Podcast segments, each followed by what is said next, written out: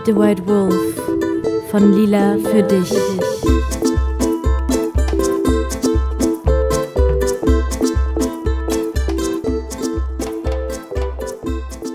Hallo ihr lieben Menschen da draußen.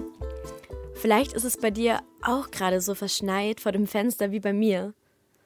Vielleicht bist du auch langsam aber sicher an einem Punkt, wo du nicht mehr kannst. Es reicht dir. Corona nervt, Winter nervt, alles ist grau, alles ist langweilig, alles ist beschissen. Vielleicht hast du auch gerade einen Schicksalsschlag erlebt. Vielleicht geht es dir psychisch nicht mehr gut und du hast das Gefühl, es wird alles nicht mehr besser.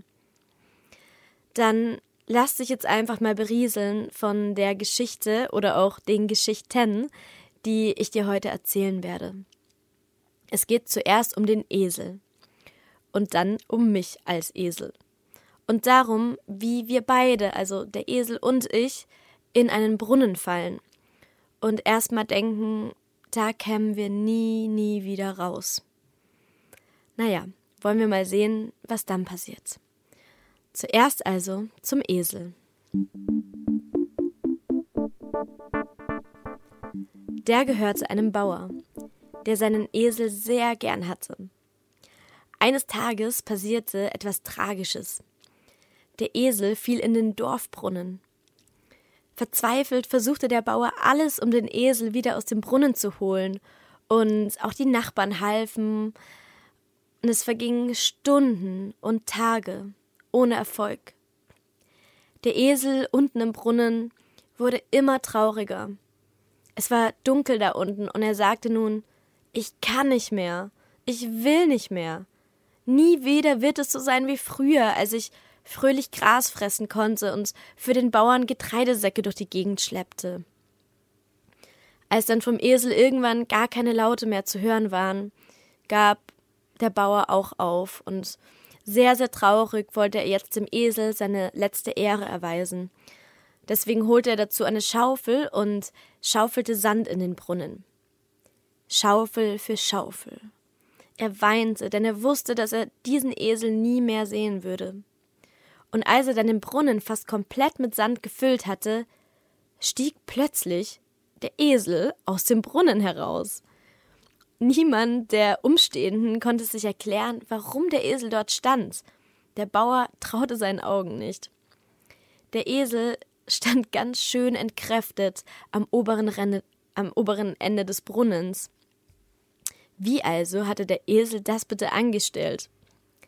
Als der Bauer nämlich anfing, den Sand in den Brunnen zu kippen, landete immer mehr Sand auf dem Esel. Und am Anfang war er noch verzweifelt und sagte immer nur, ich kann nicht mehr. Doch er wusste auch, dass wenn er länger so stehen würde, er irgendwann ganz vom Sand begraben sein würde. Also entschied der Esel, sich zu kämpfen für sein Leben. Er sagte sich, Nein, ich werde hier nicht sterben, ich werde hier nicht begraben werden. Und in diesem Moment schüttelte der Esel den Sand von seinem Körper ab. Und der Sand fiel dann zu Boden und der Esel trat den Sand fest. Es kam immer wieder neuer Sand auf ihn gefallen, und auch diesen Sand schüttelte er von seinem Körper ab und trat ihn fest. Und genau so ging es weiter und weiter. So stieg der Esel langsam in Richtung der Öffnung des Brunnens und auf dem Weg nach oben wollte der Esel mehrere Male aufgeben. Der Weg schien ihm unendlich lang, doch er gab nicht auf. Er sah dieses Licht und er wusste, irgendwann wird er es schaffen. Irgendwann war er dann so weit oben, dass er es schaffte, den Brunnen zu verlassen. Und jetzt zum zweiten Esel, zu mir. Auch ich fiel in diesen Brunnen. Mehrere Male war ich genau in diesen Brunnen gefallen und hatte mir dabei ständig gedacht, ich kann nicht mehr. Ich kann einfach nicht mehr. Und vor ein paar Jahren fiel ich in einen sehr, sehr tiefen Brunnen. Und davon will ich euch heute erzählen. Alles begann in Indien. Dort lernte ich Girish auf einem Workshop in Südindien in Arambol kennen. Girish ist so ungefähr 50 Jahre alt und kommt aus Delhi, der Hauptstadt Indiens. Und wir beide spürten von Anfang an eine sehr tiefe Verbindung irgendwie und konnten uns auf vielen Ebenen verstehen. Miteinander lachen, wir aßen zusammen, wir tanzten zusammen und wir weinten zusammen. Und von dieser Zeit in Arambol und von dem, was damals alles so passiert ist, werde ich euch auch in den nächsten Folgen noch mehr erzählen. Denn ja, es sind sehr viele interessante Dinge dort passiert. Aber heute halten wir uns gar nicht an diesem sehr besonderen Ort auf. Es geht nämlich nach drei Monaten Indien wieder zurück nach Deutschland.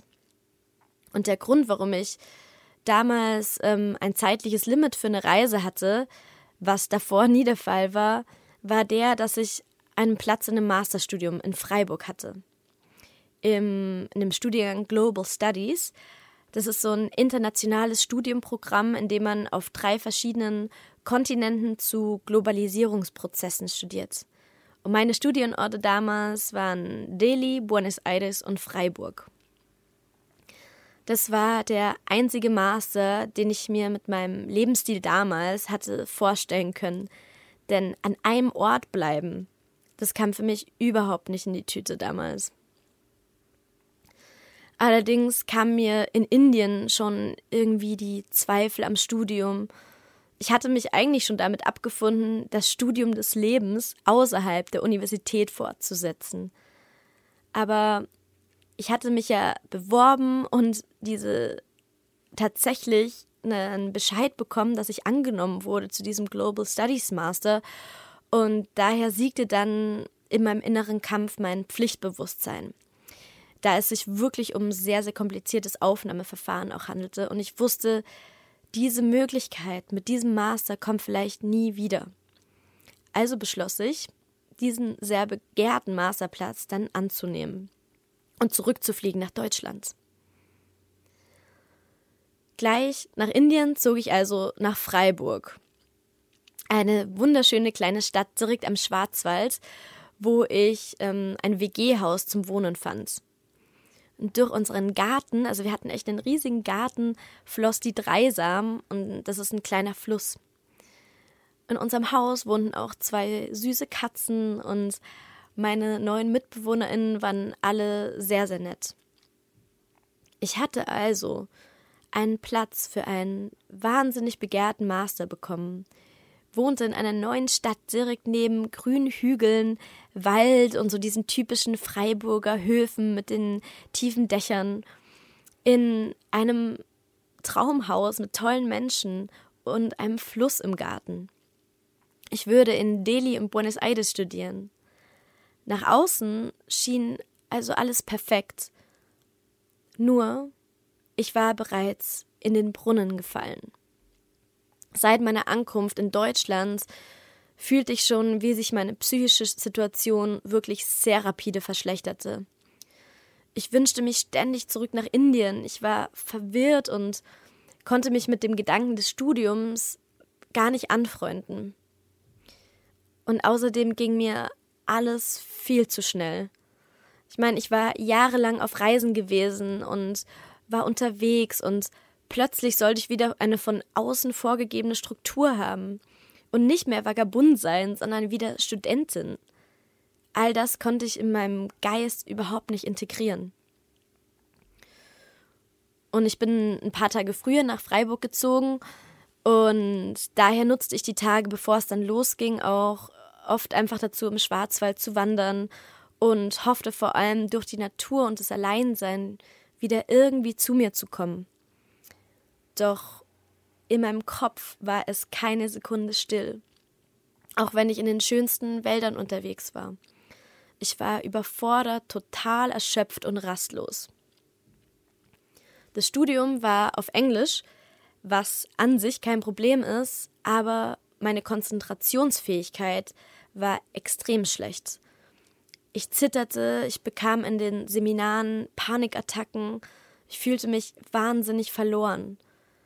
Und nach wenigen Tagen im Studium begann ich dann solche Angst zu verspüren vor der Uni, dass ich es nicht mehr schaffte, die sieben Kilometer von unserem Haus mit dem Fahrrad zu den Vorlesungen zu fahren. Meine Kommilitoninnen hatten sich teilweise jahrelang für diesen Master beworben und sie wussten ganz genau, was, was, sie, was sie wollten, wo sie damit hin wollten. Und ich, ich war einfach nur in so einem absoluten Kulturschock der letzten Jahre gefangen. Ich war völlig verwirrt und wusste nicht mehr, wohin mit mir. Die Depression hatte mich nach sehr kurzer Zeit voll im Griff. Und meine Mitbewohner kannte ich natürlich auch noch nicht. Ich habe ja erst eine Woche in dem Haus gewohnt und mein Zustand war mir unglaublich unangenehm. Deswegen traute ich mich auch nicht mehr in die Küche zu gehen und miet sie so gut es ging. Und hoffte einfach nur darauf, bald wieder klarzukommen. Dem war aber überhaupt nicht so. Also nach ungefähr drei Wochen brach ich das Studium ab, zog aus meinem Traumhaus aus und ließ mich in die Psychiatrie einweisen. Das war also aus Global Studies geworden. Statt um die Welt zu chatten, in Delhi und Buenos Aires zu studieren, war ich nun hier an einem Ort, an den ich niemals wollte, in der Psychiatrie. Zuerst in der Jugendpsychiatrie. Station Borderline. Das war die einzige Station, die mich aufnehmen konnte zu dem Zeitpunkt damals. Ich war wirklich völlig am Ende, hatte seit sicher drei Wochen nicht mehr wirklich geschlafen und Panikattacken waren meine ständigen Begleiter. Ich war so dermaßen verzweifelt, dass ich mich mehrere Male wieder aus der Psychiatrie entlassen habe und jedes Mal nach nur einem Tag wieder dort landete. Und seit Indien telefonierte ich aber relativ regelmäßig über WhatsApp mit Girish, meinem Kumpel aus Delhi, wenn ihr euch noch an ihn erinnern könnt. Und ihm erzählte ich auch davon, dass ich eben in der Psychiatrie jetzt bin. Und Girish musste ich dann ein Versprechen geben. Und zwar, ihn jeden Tag anzurufen. Ich hatte zu der Zeit kaum Kraft und auch keine Lust, ihn anzurufen, aber ich tat es für ihn. Ich wollte einfach nicht, dass er sich Sorgen macht. Und irgendwie tat ich es aber auch für mich, denn Girish erinnerte mich daran, wie es war und wie es wieder werden würde. Es fällt mir im Nachhinein sehr schwer zu beschreiben, wie ich mich fühlte in der Klinik, da das mit Worten kaum zu beschreiben ist. Aber ich hatte jedenfalls das Gefühl, komplett verrückt zu werden. Ich konnte nicht mehr schlafen. Ich aß kaum mehr was, ich hatte keine Kraft mehr und verspürte unglaubliche innere Schmerzen. Es fühlte sich einfach so an, als würde alles in mir sterben. Alles war sinnlos und ich hatte das Gefühl, es würde für immer und immer so bleiben. Jede Nacht um Punkt 3 Uhr morgens schreckte ich schweißgebadet auf und ging zur Nachtschwester. Dort bekam ich dann zuerst Beruhigungstees, die natürlich nichts brachten, dann Lavendelkapseln und dann starke Medikamente. Und diese Medikamente knockten mich dann so aus, dass ich in ein tiefes, aber leider auch nur kurzes Koma fiel. Es war immer mein absoluter Albtraum gewesen, solche Medikamente zu nehmen und in der Psychiatrie zu sein. Und dieser Albtraum war jetzt wahr geworden. Und ich hatte deswegen einfach nur dieses tiefe Gefühl, ich kann nicht mehr. Es macht keinen Sinn mehr weiterzumachen. Der Brunnen ist zu tief. Ich bin im Brunnen und ich komme nicht mehr raus. Ich habe keine Kraft mehr. Es fällt mehr und mehr Dreck auf mich und ich sehe kein Licht mehr. Und während der Frühling in vollem Gange war, es war damals eben, ja, am Mai, April, Mai, als ich in die Klinik kam und die Kirschen an den Bäumen hingen und die Menschen draußen ihre Frühlingsgefühle hatten, hatte ich das Gefühl, innerlich zu sterben. Ich sah den Frühling kommen und den Frühling wieder gehen. Ich weiß noch genau, als die Kirschen dann langsam zu Ende gingen, wie mir das ein eindeutiges Zeichen war. Ich habe diesen Frühling verpasst. Ja, das fällt mir wirklich schwer darüber zu reden. Nochmal so im Nachhinein, weil das war wirklich eine sehr, sehr, sehr schwierige Zeit für mich. Und das ist mir aber so wichtig heute zu sagen. Und deswegen mache ich die Folge auch. Und deswegen spreche ich hier auch so offen über was, was eigentlich so intim ist. Denn ich will vermitteln, dass ich damals so unglaublich tief unten war, dass ich wirklich nicht glauben konnte, jemals wieder aus diesem Brunnen zu kommen. Und genau so, wie es der Esel auch dachte. Und vielleicht denkst du auch gerade, du kannst nicht mehr, du hast keine Lust und keine Kraft mehr. Aber hör doch, ich bin da. Und ich habe es geschafft und ich habe es gekonnt und ich habe nicht aufgegeben. Und auch wenn es in dem Moment wirklich unmöglich erschien. Jeden Tag rief ich gierig also an und er sagte immer zu mir, You will be like this again. Du wirst wieder so werden wie davor. Und er erzählte mir von unseren Spaziergängen am Strand von Arambol, wie ich glücklich in den Maiskolben biss, den es am Strand zu kaufen gab, und wie wir lachten, wie wir weinten, wie wir lebendig waren und dankbar dafür, am Leben zu sein. Und er schickte mir auch ständig dieses eine Foto, auf dem ich mit Maiskolben und Gedisch am Strand zu sehen bin, glücklich und frei. Und irgendwie schmerzen mich diese Bilder auch, da ich das Gefühl hatte, das wäre alles verloren.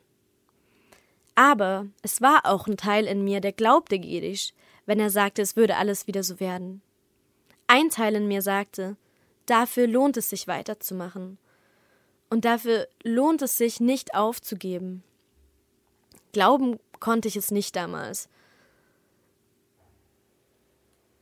Während mir Girish also von der Mango-Saison in Delhi erzählte, schleppte ich mich mit letzter Kraft zur Ergotherapie. Es war so schlimm für mich, damals Bilder malen zu müssen, wo ich doch jetzt eigentlich im Studium über interessante Themen sprechen könnte. Und ich habe immer nur den Therapeuten gesagt, ich muss wieder nach Freiburg. Und dass ich dazu nicht fähig war, das wusste ich auch. You will travel again. You are made for traveling. Don't give up, sagte Gedisch. Es wird wieder anders werden. Du wirst wieder reisen gehen. Und diese Message, so banal sie auch klingen mag und so unglaublich sie in einem solchen Zustand klingen mag, sie ist wahr. Denn nichts bleibt für die Ewigkeit. Schmerz und Leid sind endlich. Ich hatte es damals ja auch nicht wirklich geglaubt. Es sind auch dann in der Klinik noch sehr viele schmerzhafte Dinge passiert in den zwei Monaten, die ich in der Psychiatrie verbrachte. Und ich habe sehr oft gedacht, ich kann nicht mehr. Ich lasse es einfach sein. Doch die Message von Gedisch, es wird wieder anders, hat mich wieder weiterleben lassen. Und auch meine Eltern waren in dieser schweren Zeit für mich da, was ich wahnsinnig zu schätzen weiß. Denn klar, auch sie litten natürlich mit mir mit. Da gibt es Menschen, die mich lieben und die mich brauchen. Und auch das ließ mich weitermachen. Und auch wenn man sich selber manchmal noch so einsam fühlt, es gibt immer Menschen, die einen lieben und brauchen. Wenn Girish sagte, ich werde wieder die lebendige, starke Frau mit den vielen Ideen, die andere inspiriert und Menschen mit ihrem Lachen ansteckt, dann habe ich ihm nicht geglaubt. Ich bin wirklich davon ausgegangen, das wäre vorbei. Diese Lila gehöre der Vergangenheit an. Ich dachte, ich könnte nie wieder lachen, nie wieder arbeiten und nie wieder lieben. Doch Gedisch hatte recht. Irgendwann hatte ich sogar wieder ein Ziel. Ich wollte nämlich an meinem Geburtstag aus der Klinik sein. Ich schaffte es dann auch tatsächlich und am 3. Juli tanzte ich mit meinen besten Freunden zu 50 Cent in einer Hütte in Österreich. Wir stießen mit Sekt an und ich war so froh, am Leben zu sein. Kurz darauf zog ich dann nach Leipzig. Und ich suchte mir zum ersten Mal in meinem Leben eine eigene Wohnung. Und auch das war unvorstellbar für mich gewesen. Denn, wie gesagt, ich war die letzten Jahre davor eher so als Vagabund unterwegs gewesen, habe mir mein Bett oft mit sehr vielen Menschen geteilt, oft am Boden geschlafen, auf Couches oder irgendwo draußen. Und alleine zu wohnen, das lehnte ich für mich bis dato wirklich komplett ab. Aber auch das nahm ich dann nach der Klinik in Angriff und sah es so als Experiment an. Und auch heute sehe ich es noch als Experiment. Ich arbeitete dann den Sommer darauf mit Freunden auf Festivals und begann auch selber ein Festival zu organisieren. Ich konnte wieder lachen, arbeiten und lieben. Alles war wieder da. Alles, was ich verloren glaubte. Ich war wieder glücklich und während ich Krebs drehte auf den Festivals, verspürte ich eine solche Freude am Leben zu sein. Es hat sich gelohnt, nicht aufzugeben. Und auch wenn du manchmal wirklich denkst, es geht nicht mehr, man hat immer genügend Kraft, um weiterzumachen. Denn das hat mir diese Schreckenszeit in der Psychiatrie wirklich gelehrt. Obwohl es mir so schlecht ging wie noch nie zuvor in meinem Leben, ich teilweise nicht mal mehr Kraft hatte zu gehen, zu essen oder zu trinken, ich nicht mehr geschlafen habe und überhaupt gedacht habe, es wird nie wieder anders. Ich hatte trotzdem genug Kraft, um weiterzumachen. Und es gibt immer einen Grund, auch wenn man den in dem Moment noch nicht sehen kann. Und Girish meinte dann ein paar Wochen nach der Klinik zu mir, Jetzt hoffe ich nur, dass du bald keine Zeit mehr haben wirst, mit mir zu telefonieren, weil du zu beschäftigt bist mit Dingen, die dir Freude machen. Und genau das war nach kurzer Zeit auch der Fall. Ich liebte die Arbeit auf den Festivals.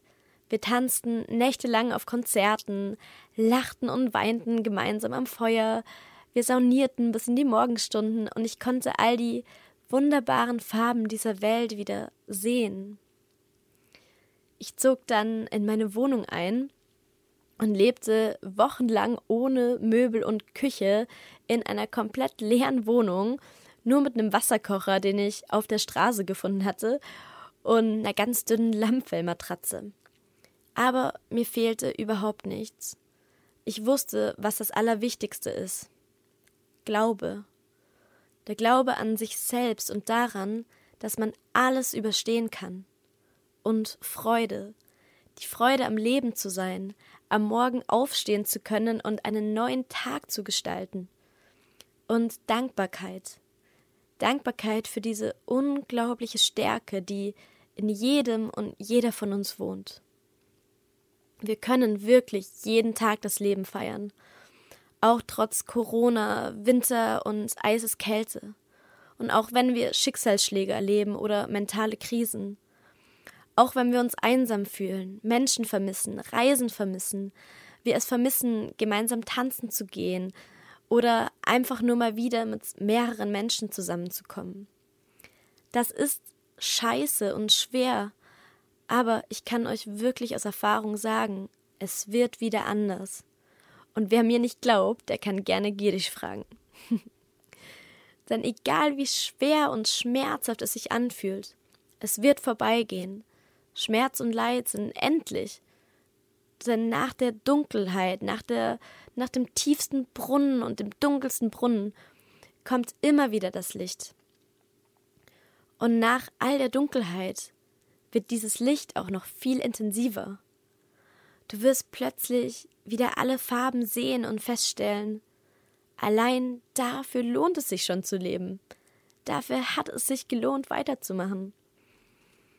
Auch der Esel ist wieder aus dem Brunnen gestiegen, weil er irgendwann den Entschluss gefasst hat, ich schaffe das. Und es war sicher überhaupt nicht leicht, da wieder hochzukommen. Aber diese unglaubliche Kraft, es zu schaffen, steckt in jedem und jeder von euch. Jede Krise macht uns stärker. Wir leben gerade in sehr, sehr besonderen Zeiten und vieles von dem, was uns wichtig war, ist gerade nicht möglich so wie es mir damals auch nicht möglich war, frei zu sein. Und Freiheit ist das Allerwichtigste für mich. Ich musste den Master abbrechen, aus meiner Traumhaus-WG ausziehen, auf ein Studium in Delhi und Buenos Aires verzichten. Und im Moment müssen wir auch auf so vieles verzichten, aber all das wird wieder möglich sein. Es wird wieder so werden wie vorher. Und es gibt sogar noch eine gute Nachricht. Und zwar, es wird sogar noch besser werden. Denn wer aus der Dunkelheit ins Licht kommt, der wird diese Farben intensiver wahrnehmen als je zuvor. Der wird Dankbarkeit für die bloße Möglichkeit des Seins noch viel tiefer spüren können.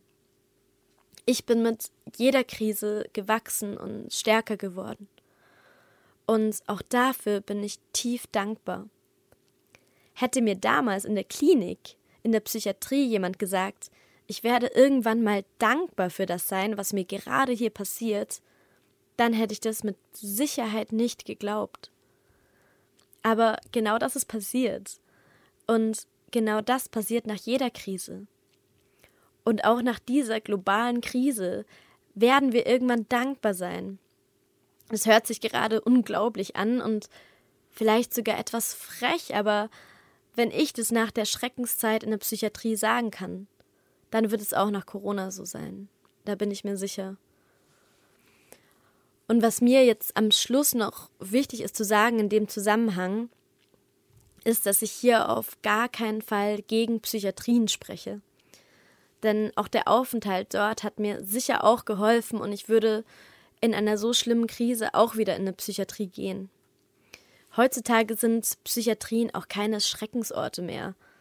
Ich war damals auf vielen verschiedenen Stationen und vieles davon war tatsächlich erschreckend, aber es hat sich sehr viel getan und die Pflegerinnen und Ärzte sind viel, viel offener als noch vor wenigen Jahren. Das sind einfach Orte, die einen in akuten, schweren Krisen sofort aufnehmen. Und ich bin sehr, sehr froh und dankbar, dass es solche Orte gibt. Aber jetzt nochmal zu Girish und dem Esel, also zu mir. Es wird wieder anders. Es wird wieder besser. Du kommst wieder aus dem Brunnen, egal wie tief und dunkel und scheußlich er dir gerade vorkommt. Denn Girish sagt es richtig. Never give up. Keep yourself busy. I know you can. Gib niemals auf. Bleib beschäftigt. Mach weiter. Ich weiß, du kannst es. Und in diesem Sinne wünsche ich euch viel Kraft und wärmende Kerzen. Es wird wieder anders. Ich weiß es. Hört euch doch mal den Song Gustav Ganz von den Beginnern an. Lasst uns nach vorne blicken. Macht's gut, eure Lila.